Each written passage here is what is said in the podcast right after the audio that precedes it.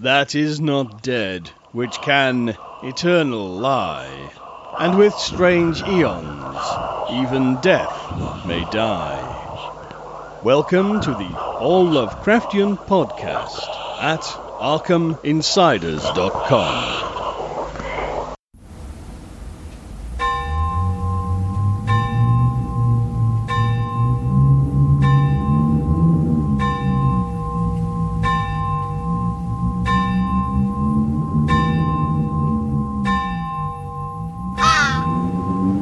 Es ist ein Dezemberabend im noch jungen 20. Jahrhundert. Die altehrwürdigen Mauern des von Heinrich VI. 1441 gegründeten King's College atmen stille aus. Die Geschichte lässt sich hier spüren, denn die meisten Studenten und Gelehrten sind so kurz vor Weihnachten nach Hause gefahren. Von der gesitteten Hektik des Kollegs ist nur noch wenig zu ahnen. Die Gänge kommen zur Ruhe. Die alten Schriften und Bücher fallen in ihren staubigen Schlaf. Zu den berühmten Alumni des Kings gehören der evangelische Märtyrer Lawrence Saunders, der 1555 wegen Ketzerei verbrannt wurde, Francis Walsingham, der Begründer des englischen Geheimdienstes, der mehrere Attentate auf Königin Elisabeth I. vereitelte, aber auch der erste Premierminister Großbritanniens, Sir Robert Walpole, hat hier studiert, der Vater von Horace Walpole, der mit Das Schloss von Otranto die Gothic Novel erfunden hat. Geschichte, Historie, volkstümliche Überlieferungen, Heiligenlegenden, Märtyrerbiografien, alte Schriften und Relikte, alte Bücher. Das ist die Welt des Historikers Montagu Road James, der in seinem behaglichen Zimmer im King's Kolleg am Schreibtisch sitzt, umgeben von Büchern, am Kaminfeuer und nach einem langen Blick durchs Fenster in die englische, kalte Winternacht im Kerzenschein beginnt, eine neue Erzählung zu schreiben eine neue Geistergeschichte, die er den Kollegen und Studenten vortragen wird, wie es mittlerweile Tradition geworden ist. Wie damals, 1893, als er im Kreis der Shishat Society zum ersten Mal seine Erzählungen Canaons Alberic Scrapbook und Lost Hearts vorlas. Oder als er vor einer Gruppe von Studenten an zwei Abenden einige Geistergeschichten zum Besten gab, in der einige Meilen entfernten Leopard Chapel einer kleinen, im 12. Jahrhundert erbauten Kapelle, die zu einem Leprahospital gehört hatte. Bekleidet war er damals mit einem schwarzen Jackett, einer Weste mit Taschenuhr an der Kette, das freundliche Gesicht und die runden goldenen Brillengläser, das war er, Monty James. Er trank Whisky aus einer Karaffe, so wie an diesem Abend am Schreibtisch, als er seine neue Geschichte zu schreiben begonnen hatte. Hallo, ich bin Mirko. Hi, und ich bin Axel. Wir sind die Arkham Insiders. Auf arkhaminsiders.com. Ja, und ihr habt es euch schon gedacht, dies ist die versprochene Folge über M.R. James. Einige Literaturkritiker haben James quasi als Handwerker bezeichnet. Er sei wie ein Schreiner, der Möbel zimmert, die zwar praktisch sind, aber wenig kunstvoll. Nun, es gibt natürlich auch Vermutungen, dass der Gentleman M.R. James hier so ein bisschen ja, Dampf abgelassen hat in seinen äh, Geistergeschichten. Wir gehen dem heute ein bisschen auf den Grund, sprechen ein bisschen über seine Biografie und über sein Werk, Axel.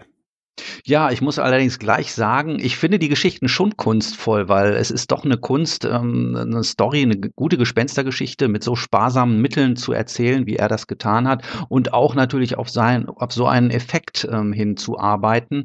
Also von der Seite aus würde ich schon sagen, dass es kunstvoll war, aber diesen Punkt werden wir sicherlich auch im Laufe des Podcasts nochmal erörtern können. Muss für mich gar nicht kunstvoll sein, ich muss mich gruseln. das ist das Wichtigste. Ja, unser guter Montagu Road James wurde am 1. August 1862 in Godnestone in einer Kleinstadt in der englischen Grafschaft Kent geboren. Sein Vater Herbert James war ein anglikanischer Geistlicher. Die Mutter Mary Emily James, geborene Horton, war die Tochter eines Marineoffiziers. Ja, Monty, wie sie ihn nannten, hatte auch zwei ältere Brüder, nämlich Sidney und Herbert, genannt Bear, und eine ältere Schwester namens Grace.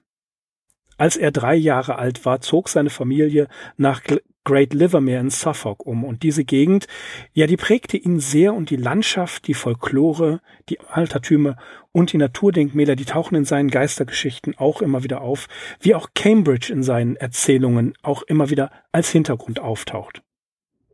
1876 bis 1882 geht er in Eton zur Schule und darauf dann ans King's College. Später war Cambridge sein Lebensmittelpunkt. Entgegen beider Familientraditionen wurde er weder Geistlicher noch ging er zur Marine. Bereits in jungen Jahren führte er Notizbücher und schrieb quasi alles auf, was ihn interessierte. Zuerst war er kurz am Eton College, ging dann ans King's und spezialisierte sich auf antike und mittelalterliche Geschichte und alte Schriften und Sprachen. Er wurde ein echter englischer Gelehrter, aber wie man hört, besaß er auch schauspielerisches Talent und so brillierte er etwa in einer Aufführung von Aristophanes Stück Die Vögel.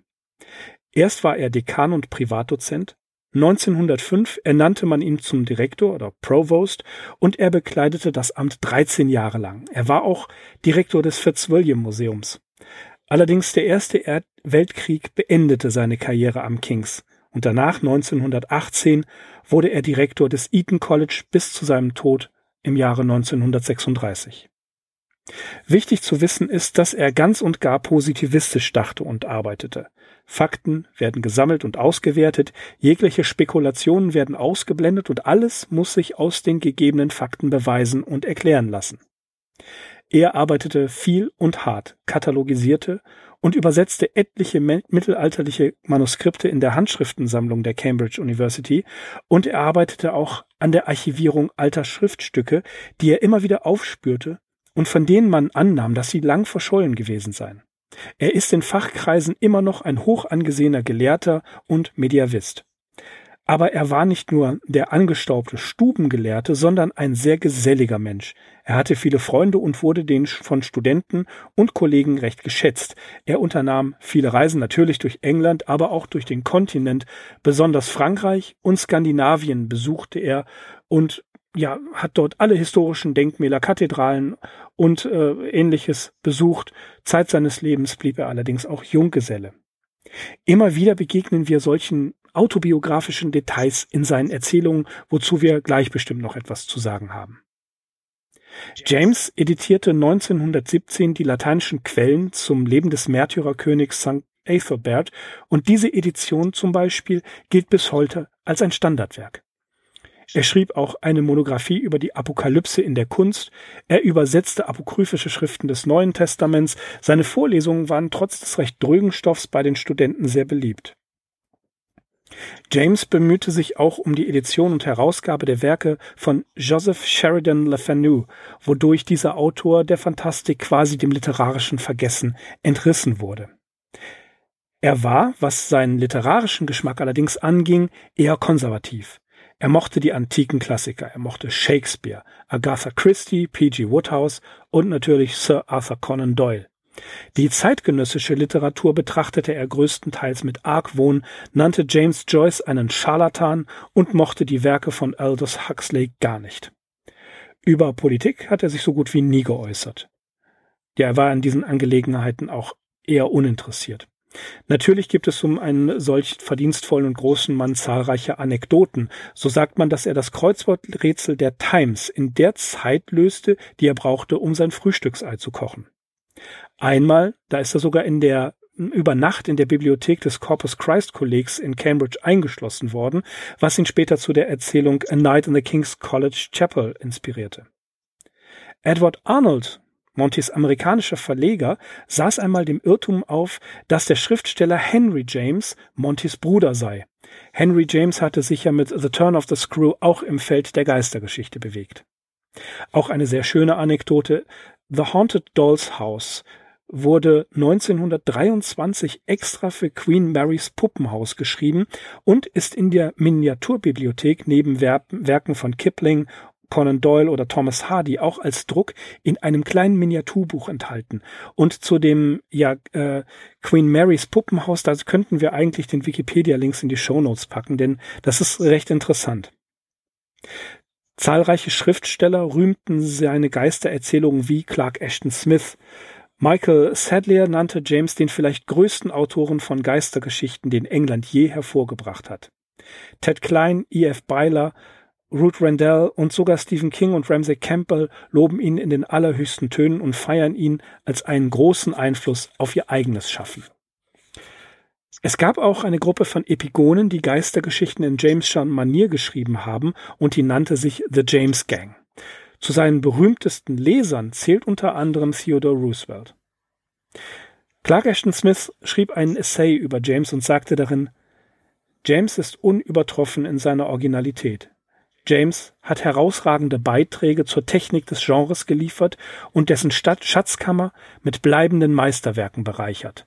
Sein Werk ist gekennzeichnet durch seltenen intellektuellen Geschmack und durch seltenes Geschick und seinen Einfallsreichtum.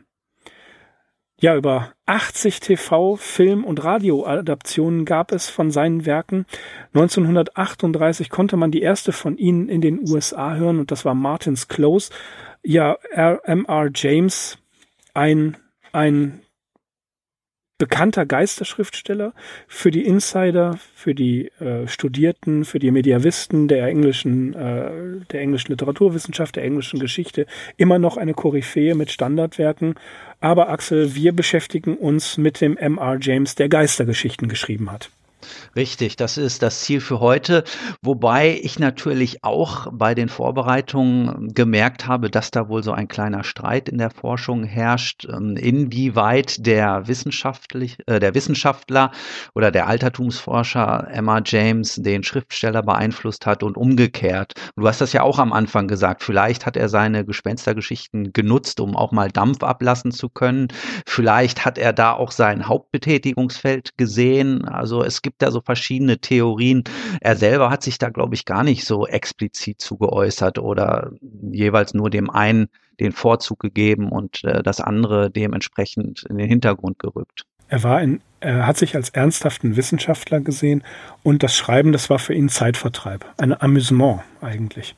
Ja, Trotzdem ist es erstaunlich, dass er es aber auf diesem Gebiet wirklich zu einem ja, Meister der modernen Geistergeschichte geschafft hat. Also diese James Gang, die du schon erwähnt hast, das sind natürlich alles Leute, die ähm, sich so ein bisschen als seine Schüler vielleicht auch betrachtet haben, aber wahrscheinlich ist keiner wirklich an James herangekommen. Nein, die waren, die waren nicht so gut, da hast du ganz recht. Ja. Also James, ne, hat, hat seine, seine Unsterblichkeit für, die, für ein, ein größeres Publikum tatsächlich über seine Geistergeschichten erreicht. Mhm. Ich habe mich letztens mit dem äh, Daniel, Daniel Neugebauer, unterhalten und er hat gesagt, dass James in Deutschland eigentlich nicht so bekannt ist. Da musste ich erstmal widersprechen, weil ich ihn schon als Junge entdeckt habe. Und zwar in der Anthologie Das verschluckte Gespenst, die Klaus Seehafer unter anderem im DTV-Verlag herausgegeben hatte.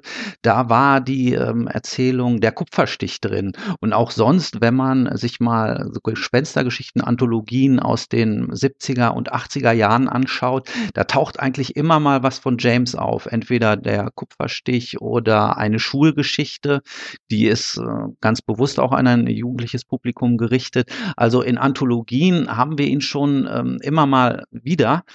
Wann tatsächlich äh, die Veröffentlichungsgeschichte in Deutschland beginnt, kann ich nicht exakt sagen. Ich weiß nur, dass 1962 im Hegereiter Verlag ein Band erschienen ist, 13 Gespenstergeschichten heißt der. Den hat dann 1990 der Surkamp Verlag nochmal neu aufgelegt in der Fantastischen Bibliothek.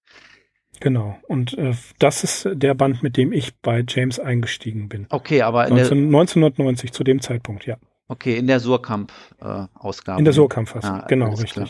Ja, dann müssen wir natürlich noch erwähnen, ganz wichtig, 1970 ist der Schatz des Abtes Thomas oder Thomas müsste man korrekt sagen, weil es ist tatsächlich äh, ein Deutscher in der Bibliothek des Hauses Ascher im Inselverlag erschienen und auch den hat sich der Surkamp Verlag dann quasi unter den Nagel gerissen. 1979 ist er dort nochmal erschienen. An ähm, Texten über James nenne ich einen Essay, den du mir auch hattest zukommen lassen. Der stammt von Michael Kosler und heißt Ein Klassiker der englischen Fantastik, Emma James. Und der ist 1987 erschienen in dem Sammelband Die dunkle Seite der Wirklichkeit, Aufsätze zur Fantastik, herausgegeben von Franz Rottensteiner.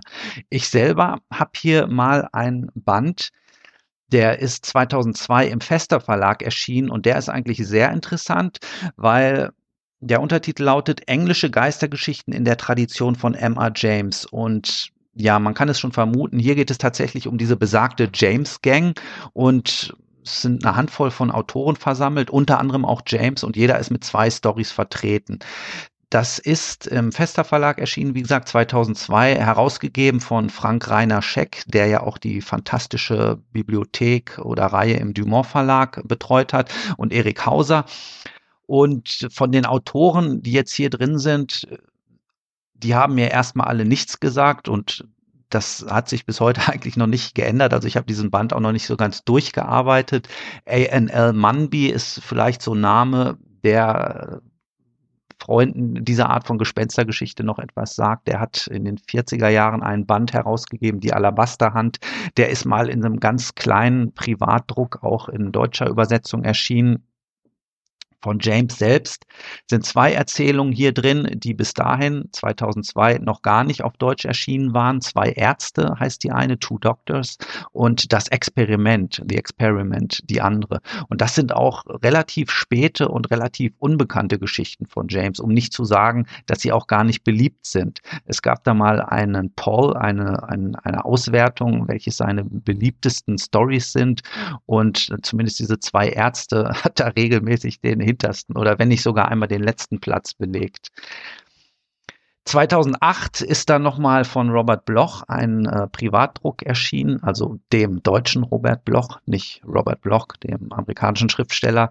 Äh, die Bosheit unbeseelter Dinge, neun Geistergeschichten, übersetzt von Michael Siefner. Und auch hier hat Bloch es darauf angelegt, bisher in Deutschland unveröffentlichte Stories zu bringen. Ja, getoppt wird die ganze Sache natürlich einmal mehr vom Fester Verlag, der 2016 sämtliche Geistergeschichten in zwei Bänden herausgebracht hat. Ansonsten M.R. James in Deutschland, du hast schon einige äh, Adaptionen, Hörspiele, Filme etc. angesprochen.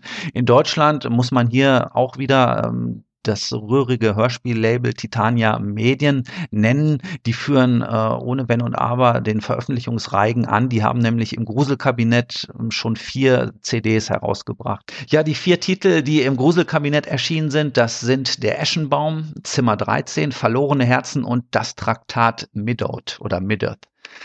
Wie bei den Büchern finden sich auch immer wieder ähm, in verschiedenen Grusel-Hörbuch-Anthologien einzelne von James-Titeln, zum Beispiel Der Kupferstich, das ist erschienen im Rahmen der vom Bayerischen Rundfunk produzierten Reihe die, Der Gruselclub oder ich nenne noch Die verwunschene Pfeife, Oh Whistle and I'll Come to You My Lad, als gratis Download, äh, Download innerhalb der Jokers Gruselgruft.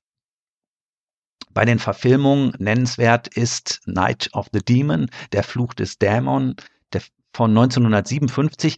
Das ist ein Film von äh, Jacques Tourneur und der ist entstanden nach der sehr bekannten James Story Casting the Runes. Das ist ein Filmklassiker, über dessen Güte sich, glaube ich, die meisten Kritiker einig sind. Und zu diesen, zu den Fans dieses Streifens zählt auch Ramsay Campbell, der ihn in seinem jugendlichen Briefwechsel mit August Derleth in den höchsten Tönen lobt.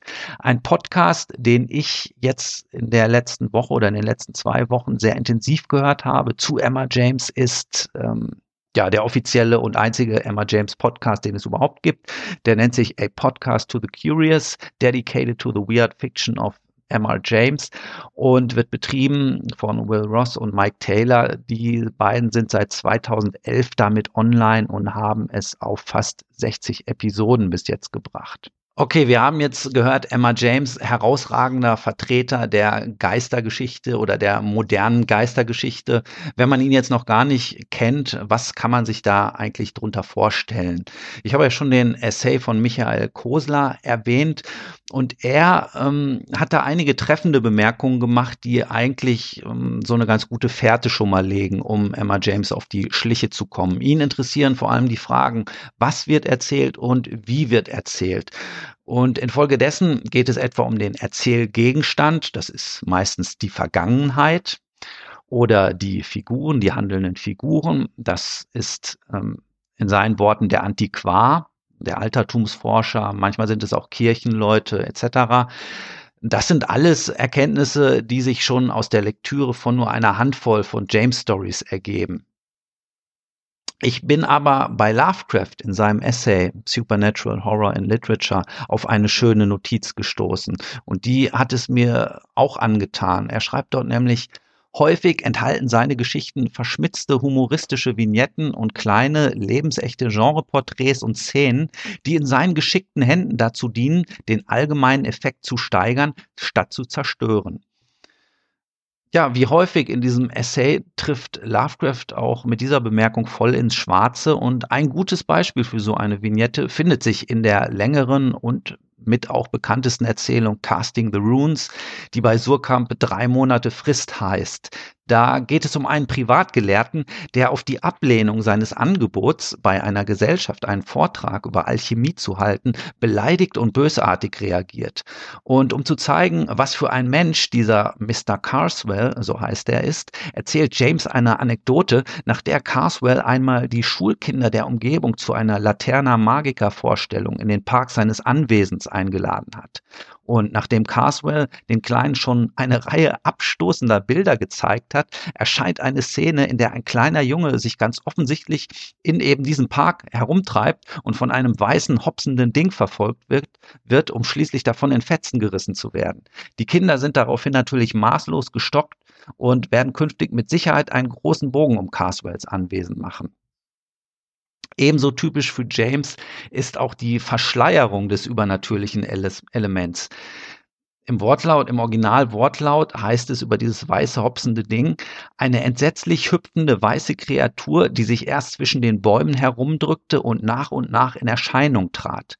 Und mehr erfahren wir gar nicht über diese Kreatur. Und tatsächlich sind die sogenannten Geister bei James häufig ja, irgendwelche Dinger, Kreaturen, die entweder verhüllt sind, sich im Zwielicht bewegen, sich der Erkenntnis erziehen und so weiter, jedenfalls ganz bewusst von ihm im Unklaren gelassen werden. Die Frage ist natürlich auch, wie konnte M.R. James, der eigentlich so ganz anders geartet war, und auch ein ganz anderes Leben gelebt hat als Lovecraft, wie konnte dieser Mensch einen Einfluss auf ihn ausüben? Ich selber weiß eigentlich von keiner Äußerung Lovecrafts, wo er einräumt, dass James tatsächlich diesen Einfluss auf ihn ausgeübt hätte. Aber ja, insgesamt hat sich ja Lovecraft selten zu solchen Dingen klar und offen geäußert. Es gibt von Richard Ward eine Untersuchung, die ist 1997 in den Lovecraft Studies erschienen. Die nennt sich In Search of the Dread Ancestor, Emma James, Count Magnus and Lovecraft's The Case of Charles Dexter Ward. Die Ähnlichkeit sieht Ward hier, also der Richard Ward, vor allem in der teuflischen Gabe, aus dem Grabe heraus die Gedanken und Handlungen derjenigen zu beeinflussen, die über dieses Grab stolpern.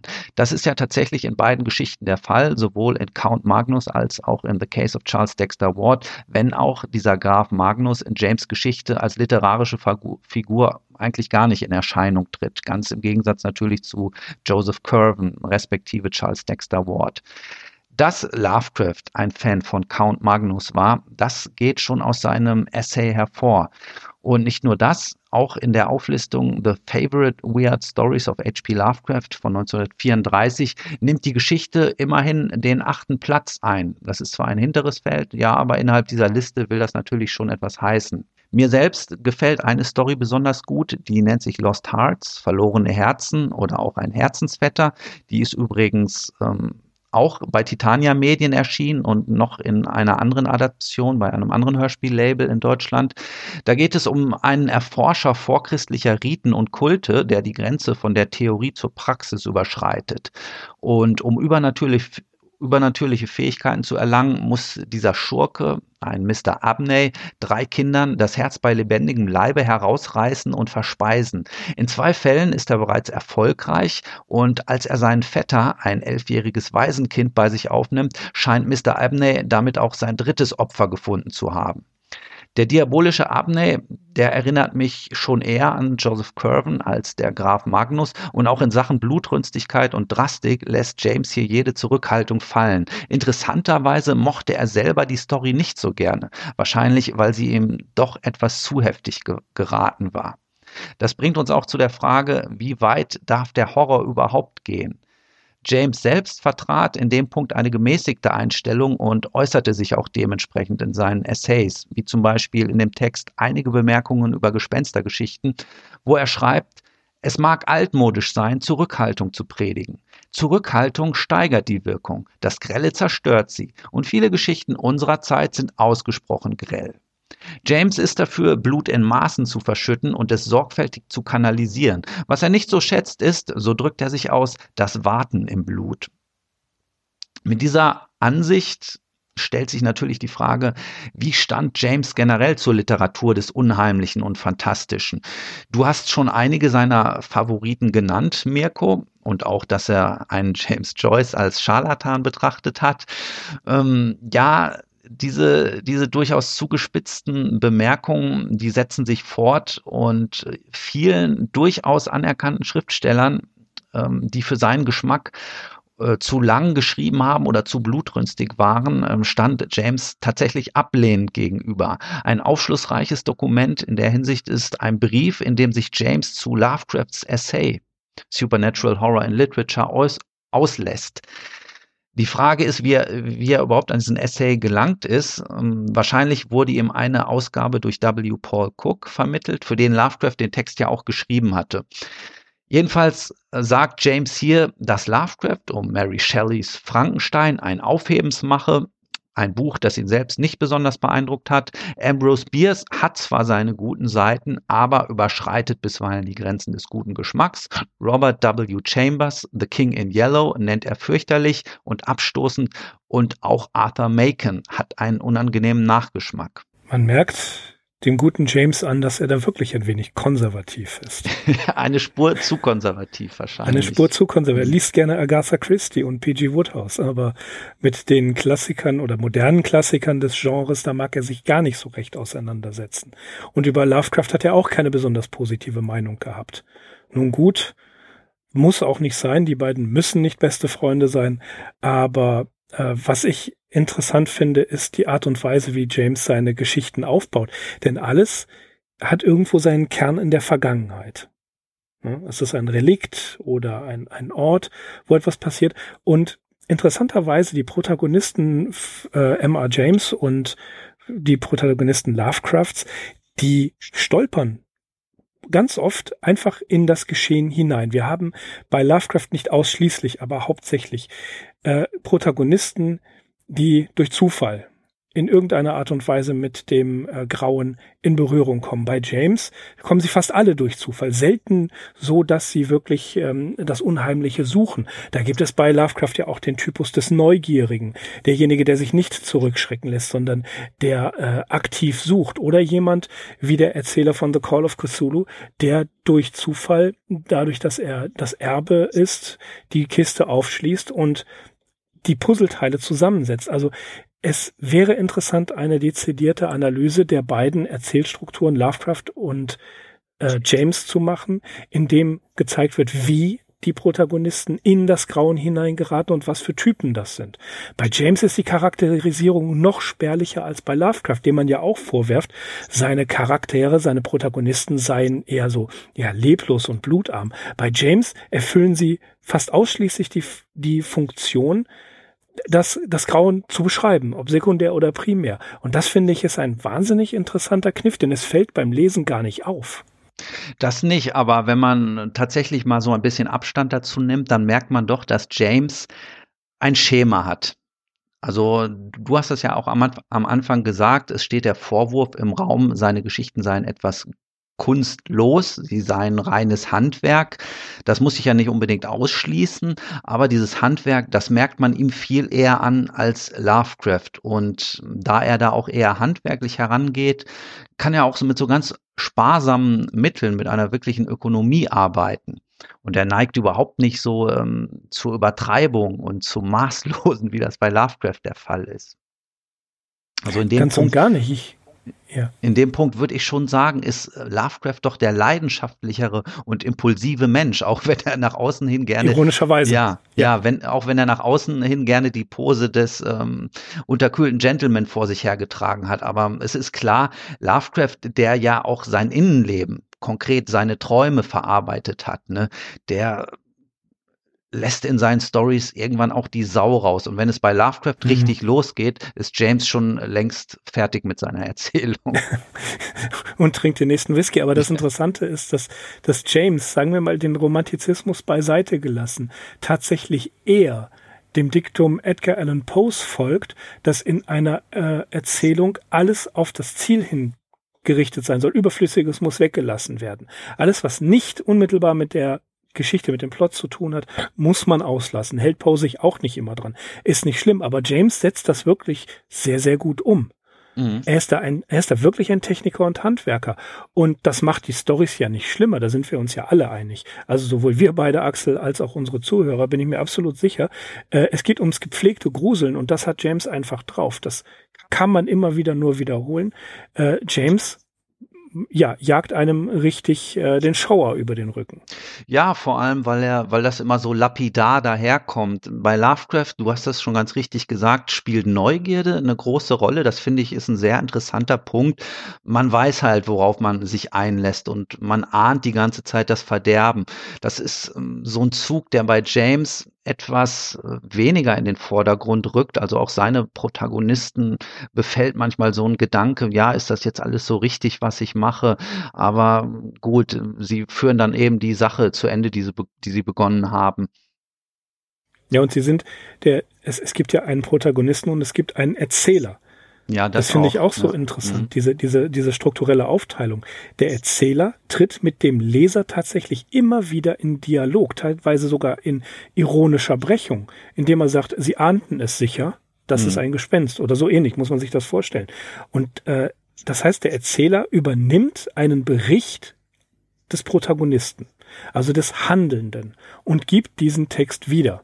Ob das jetzt Emma James als Erzähler ist oder jemand anders, das ist völlig, ja, ich will nicht sagen, es ist egal, aber es, es, es tut nichts zur Sache.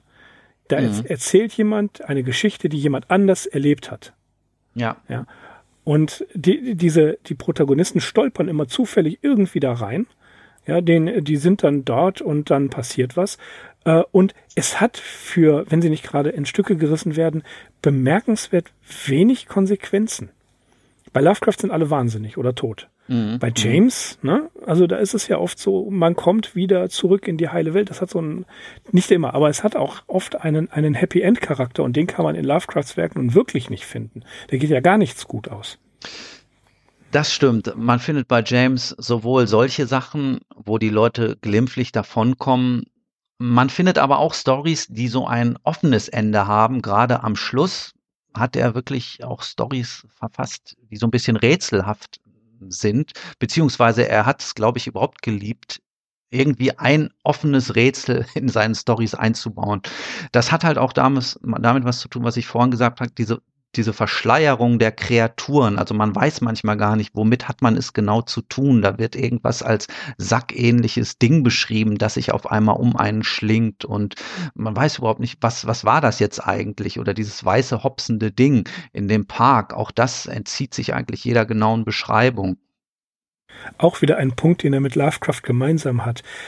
Ähm, immer wieder taucht bei Lovecraft das Beschreiben des Unbeschreiblichen auf indem er quasi Wörter um einen weißen Punkt legt und versucht, diesen weißen Punkt indirekt zu beschreiben. Das ist bei James genauso. Mhm. Ja, nur Lovecraft verwendet wesentlich mehr Adjektive. James lässt, äh, beschreibt das kurz und, und lakonisch und damit muss dann der, der Leser zurechtkommen, aber das erzeugt trotzdem einen unglaublichen Effekt. Auch wenn James kein Mensch der Atmosphäre ist. Also eine großartige Atmosphäre schafft er nicht aber er schafft Stimmung. Das kann er. Absolut. Manchmal sind das nur so ein, zwei Sätze, die irgendeine Landschaft oder eine Stimmung beschreiben und damit ist dann auch alles gesagt und dieser Eindruck muss dann durch die ganze Geschichte durchhalten und in seinen besten Momenten schafft er das auch ganz gut. Aber klar, das hat auch Lovecraft so erkannt oder er schreibt das auch so in seinem Essay James kommt es mehr auf die Ereignisse als auf die Atmosphäre an. Und das ist auch völlig richtig, weil ich meine, die Storys sind teilweise wirklich so dermaßen kurz. Man muss da einfach schnell zur Sache kommen. Also man kann sich da auch vielleicht nicht mit großartigen charakterlichen Beschreibungen auseinandersetzen. Er hat seine Erzählung, er führt ein, zwei Leute ein, irgendein Schurke, irgendein Satanist, es geht um irgendeine schwarze Magie, äh, irgendein Schriftstück, Manuskript, Kirchenfenster und so weiter. Und dann wird das relativ schnell abgehandelt. Ja, es ist halt Unterhaltung. Mh. Unterhaltung zur Weihnachtszeit. Und äh, da schafft äh, die Atmosphäre sich quasi auch ein bisschen selbst. Ja, was, was sagt James, äh, was sagt Lovecraft über James? Man muss überlegen, obwohl M.R. James nicht so viel Aufmerksamkeit in den USA entgegengebracht wurde wie etwa Lord Dunsany, der, wie wir ja aus früheren Folgen wissen, ein weltgewandter Gentleman war und der sich als Autor sehr gut und sehr publikumswirksam auch vermarkten konnte. Wir haben gehört, was für ein Mensch M.R. James war und dass es da wie bei Clark Ashton Smith oder Lord Dunsany durchaus viele Parallelen zu Lovecrafts eigener Biografie, zu seinem, zu seinem Charakter und zu seinen Interessen gab. Es ist also kein Wunder, wenn er nicht nur jetzt sich zu den Schriften, also sprich vor allen Dingen zu den Geistergeschichten, sondern auch zu der Persönlichkeit ähm, ja eine gewisse Verwandtschaft im Geiste entwickelte. Das haben wir ja bei Dunsany gesehen, das haben wir bei Clark Ashton Smith und bei vielen anderen gesehen. Die waren zwar in Großteilen unterschiedlich, aber es gab immer wieder Charakterzüge, in denen Lovecraft sich wiedererkennen konnte. Woher er das weiß? Viele äh, damals im Feuilleton, im literarischen Teil ähm, der Zeitungen, die er las, gab es auch solche kurzen Biografien. Das heißt, er konnte schon eine ganze Menge mit dem anfangen, was geliefert wurde, denn er schreibt äh, in den wenigen Äußerungen, die wir in den Briefen haben, schon sehr detailliert darüber, was M.R. James für eine Profession äh, hat. Im Zusammenhang mit seinem, mit seiner Arbeit an dem Essay Supernatural Horror in Literature stößt Lovecraft Ende 1925 auf die Geschichten von M.R. James und am 26. Januar 1926 schreibt er an Tante Lillian, es müssen sich doch jedoch alle vor meinem neuen Idol der Idole verneigen, dem gebildeten Montagu Road James, Professor, gelehrtem Antiquar, Student der, der alten Lehren über Kathedralen, Kathedralenbau und Architektur und Vorsteher des Eton-Kollegs. James Meisterschaft des Horror ist schier unübertrefflich, und wenn dir nach absolut echtem Schauern ist, dann lies irgendein Buch mit Erzählungen von ihm. Ich werde ihm eine besondere Erwähnung in meinem Artikel zugestehen. Das ist schon sehr deutlich. Und er schreibt ja ein Jahr später, am 21. April 1927 an Donald Wandry, da wir gerade von den lebenden Großen sprechen, ich hatte dich gefragt, ob du die unheimlichen Erzählungen des ausgezeichneten Antiquars Montagu Road James gelesen hast oder nicht. Für mich liegt seine Kraft darin, das Grauen aus dem gewöhnlichsten Szenen zu entwickeln, die eigentlich nur wenig Erstaunliches haben, und ich betrachte ihn als einen der vier oder fünf größten lebenden Autoren des Unwirklichen. Jahre später, in einem Brief an J. Vernon Shea am 5. Februar 1932, da schreibt er, es geht da wohl um schon Äußerungen, die vorher gefallen sind, zu M. R. James. Ich denke, ich weiß, was du meinst, aber ich kann ihn nicht so weit unten ansiedeln, wie du es tust. Und wenn du seine vollkommene, außerordentliche und literarische unermessliche Überlegenheit gegenüber den Weird Tales Arbeitstieren nicht sehen kannst, muss ich dich erneut dringend bitten, dass du deine Beurteilung noch einmal radikal analysierst und überholst. James hat einen Sinn für dramatische Werte und ein Auge für grässliche Intrusionen innerhalb des Alltags, die keiner dieser Palp-Grundlinge erreichen würde, selbst wenn sie es ihr ganzes erbärmliches Leben lang versuchen würden. 1936 in einem Brief an Fritz Leiber vom 9. November, da vermisst er bei seinen großen Idolen Macon, James, Dunsany, Delamar und sogar Blackwood und Poe das Kosmische. Er gesteht Dunsany natürlich den größten Teil des Kosmischen zu, aber wir sehen hier, je mehr Lovecraft in seinem Werk selber den kosmischen Gedanken weiterentwickelt, umso weiter entfernt er sich von seinen Idolen, beziehungsweise entfernen mag man das nicht nennen. Er hat seinen eigenen Stil und den, das Kosmische, das, was er immer wieder betont, das hat James absolut nicht. Ja, das hat er absolut nicht. Das muss ich jetzt einfach so wiederholen nochmal. Ja, da gibt es keinen kosmischen Sinn, aber äh, was soll's? Ich sage das jetzt nochmal, ich habe es jetzt, glaube ich, schon dreimal gesagt. Gepflegtes Gruseln ist doch wunderbar. Als ich das damals gelesen habe, 1990, 1991, das war so die Phase, wo Lovecraft und dann Saney und Blackwood bei mir hoch im Kurs standen.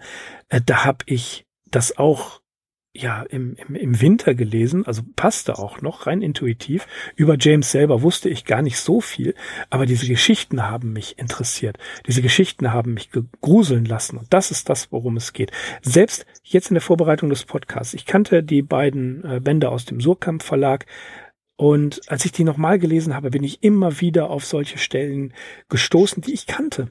Und mhm. ich betrachte mich auch schon als analytisch geschult genug, um zu wissen, dass das Literatur ist. Aber es hat mich trotzdem gegruselt und das finde ich großartig.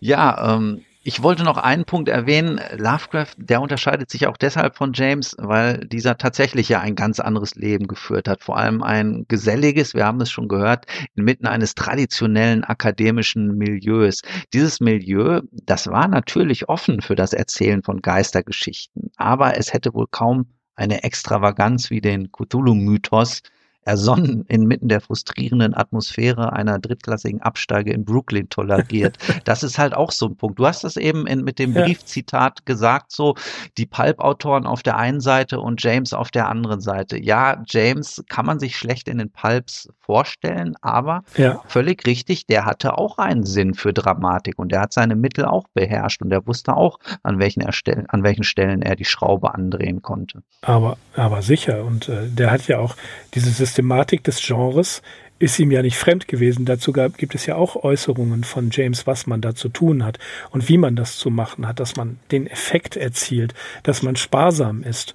Äh, all, all das sind Sachen, die James sehr wohl gewusst hat und er hat diese Geschichten, es steht irgendwo, dass James diese Geschichten in einem runtergeschrieben hat ja, dass er so sich dran gesetzt hat und das wie im Rausch kurz geschrieben hat. Ich glaube, dass er da sehr wohl analytisch vorgegangen ist. Er war ein Positivist. Er war dem Positivismus zugetan, hat seine äh, wissenschaftliche Arbeit positivistisch ausgedeutet, äh, äh aus ähm, laufen lassen. Er war ein Positivist. Das heißt also, er sammelt erstmal alle Fakten, die er kriegen kann und analysiert da bar jeder Metaphysik. Das interessiert nicht. Spekulationen sind unwichtig. Und trotzdem hier lässt er sich tatsächlich darauf ein, etwas Übernatürliches, das man natürlich versucht positivistisch zu erklären. Er macht es wie Lovecraft und das ist das Interessante. Er liefert Fakten. Er liefert eine ganze Menge Fakten. Er lässt Anekdoten einfließen, historische kleine Schaustücke. Es bezieht sich das meiste auf ein Objekt oder ein Geschehnis, was in der, was, was teilweise auch im Mittelalter äh, passiert ist. Im Mittelalter waren die Gespenstergeschichte gar nicht so en vogue. Ne? Das, es gab gar nicht so viele Gespenstergeschichten im Mittelalter. Das kam erst später. Und das alles, äh, ein, ein Objekt, ein Gegenstand, da manifestiert sich das Grauen. Es wird aktiviert, unwissentlich. Und er liefert aber so viele Fakten, um das zu erklären und zu untermauern und dem Ganzen Authentizität und Seriosität zu verleihen, indem er das immer wieder betont. Das ist fast wie bei Lovecraft, der ja explizit und ganz klare ähm, Längen und Breitengrade und ähnliches angibt, um dem Ganzen diese Authentizität zu verleihen und das so nah wie möglich an der Realität zu halten. Und das macht M.R. James auch. Und da gleichen sie sich sogar wieder im Stil.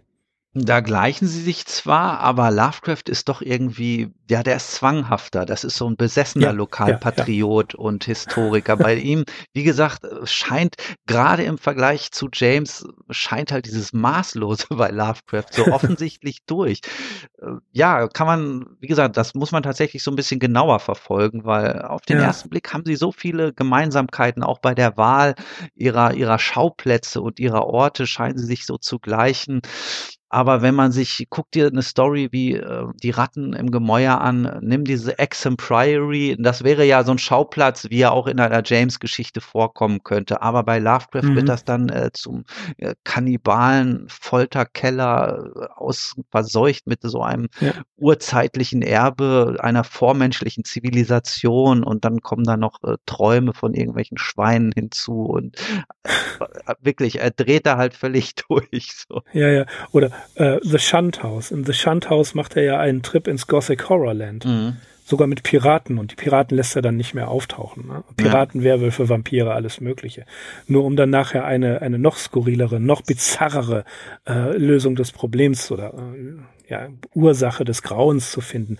Aber ihm fehlt manchmal oder ja, ich will es nicht grundsätzlich kategorisch sagen, aber dem guten Lovecraft fehlt manchmal die die genüssliche Leichtigkeit, die James mit sich oh, bringt, ja. den Plauderton ja. ein bisschen erzählt. Ne?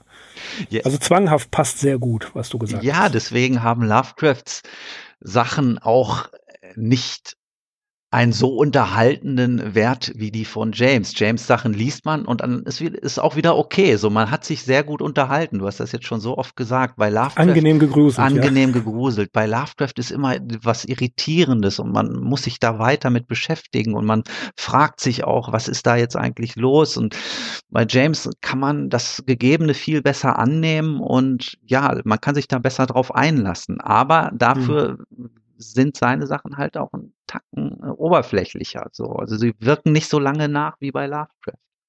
Ja, James hat mal gesagt, wenn es erreicht hat, dass äh, jemand sich gegruselt, angenehm gegruselt, gepflegt gegruselt hat und dann nachher wieder alles okay ist, dann hat er sein Ziel erreicht. Mehr will er gar nicht. Mhm.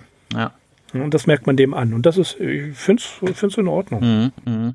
Und zu dieser unterhaltenden Komponente passt auch, dass er teilweise so Elemente der Detective Stories einbaut. Wir haben ja schon gehört, dass er so ein Sherlock Holmes Leser und auch Fan gewesen ist. Und äh, ich mhm. erwähne jetzt diese Story zum dritten Mal. Casting the Runes. Auch die ist so ein Beispiel. Ähm, die hat so einen ganz klaren Sherlock Holmes Charakter, wo nämlich dieser Schurke Mr. Carswell, der treibt ein diabolisches Versteckspiel mit einem seiner Opfer und wird schließlich schließlich, gerade als er gerade das Land verlassen will, um sich endgültig äh, irgendeinem Zugriff zu entziehen, wird er im Showdown an der Londoner Bahnstation Croydon West selbst äh, in die Grube gestoßen, die er seinem vermeintlichen Opfer gegraben hat. Und ja, das ist so eine richtig Sherlock Holmes-mäßige Episode. Ich glaube, dass James, ja, dass James in vielen Dingen, wenn man sich äh, moderne Hollywood-Gruselfilme anguckt, tatsächlich so ein bisschen für die Amerikaner eher zugänglich gewesen sein muss. Da kommt was, jemand äh, zieht in ein neues Haus ein, da gab es vorher einen Fluch und dann wird äh, das kleine Kind besessen, es wird ein Exorzist gerufen, es dramatisiert sich, es wird alles ganz schlimm und dann nachher geht die Sonne auf, Stars and Stripes wehen im Hintergrund und alles ist wieder gut. Das ist, hat so einen richtig amerikanischen Charakter. Mhm. Ja? Ja, und äh, ich glaube, das ähm, ist kein Zufall, dass die erste Adaption einer James-Geschichte im amerikanischen Radio lief. Und ganz wichtig zu erwähnen, das äh, kann man äh, sich, glaube ich, sogar online anhören. Ähm, Anfang der 2000er hat die BBC, war es, glaube ich, ähm, wieder James-Geschichten aufgelegt zu Weihnachten, gelesen von Christopher Lee. Aha, ja. Ja, also das ist natürlich auch, äh, ja, klassisch, mhm. muss man muss man sagen. Denn äh, auch die BBC äh, sendet James-Geschichten regelmäßig um die Weihnachtszeit, einfach um diese Tradition. Geister und Weihnachten, man muss ja gar nicht Dickens erwähnen, ja, äh, das gehört in, in, Amer äh, in Amerika, in Großbritannien zusammen. Mhm. Ja? Und deswegen auch der Hintergrund dieser, dieser Geistergeschichten, wie wir es ganz zu Anfang gehört haben. Äh, es ist ein, ein angenehmer Zeitvertreib, sie zu erstellen. Das ist Amüsement. Das ist das, was Lovecraft auch immer machen wollte, zum eigenen Vergnügen schreiben.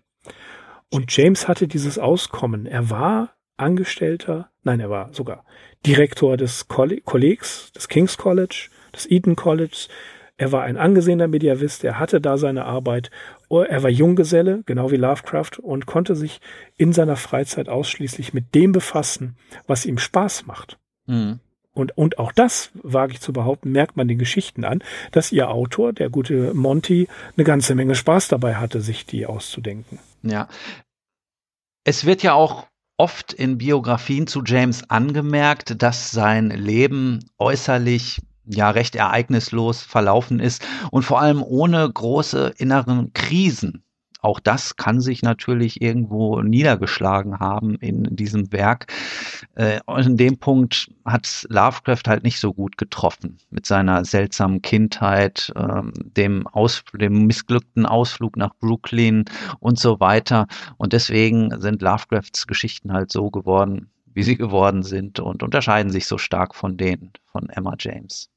Ja, beide Großmeister des gepflegten, der eine Großmeister des gepflegten Grusels, der andere Großmeister des kosmischen Grusels. Ja, Axel, ähm, ich hätte da noch ein paar letzte Worte von M.R. James persönlich als Abschluss, wenn du erlaubst. Eine gute Idee, lass mal hören. Ja, er sagte einmal, was mich an Geistern interessierte, das will ich Ihnen sagen. Ich hatte das Glück, in meiner Kindheit ein Punch und Judy Spielzeugset zu sehen. Die Figuren waren aus Pappe. Eine von ihnen war der Geist, eine große weiße Figur mit einem großen und schmalen Kopf und einem trostlosen Gesicht. So stellte ich mir von diesem Zeitpunkt an Geister vor. Und passend zu dem, was du vorhin mal äh, erwähnt hast, dass nicht immer alles gut ausgeht und äh, dass das auch durchaus mal das offene Ende bleibt, da hat er mal geschrieben, es ist manchmal notwendig, dass die Ausgangstür zu einer natürlichen Erklärung offen bleibt. Aber ich muss wohl hinzufügen, dass diese Tür so eng sein muss, dass man von ihr keinen Gebrauch machen kann. Ja, perfekt. Das, okay. das trifft es mal wieder sehr gut. Das, das trifft es. Gut. Ja, das war's von uns für euch über MR James. Ähm, wir freuen uns, dass ihr wieder zugehört habt. Wir hoffen, es hat euch Spaß gemacht und verbleiben bis zur nächsten Folge und danken fürs Zuhören. Ich bin Mirko. Ich bin Axel. Bis zur nächsten Folge möchte ich noch hinzufügen, wo wir uns wieder H.P. Lovecraft widmen. Genau, denn wir sind die Arkham Insiders. Auf arkhaminsiders.com. Bis dann. Ciao.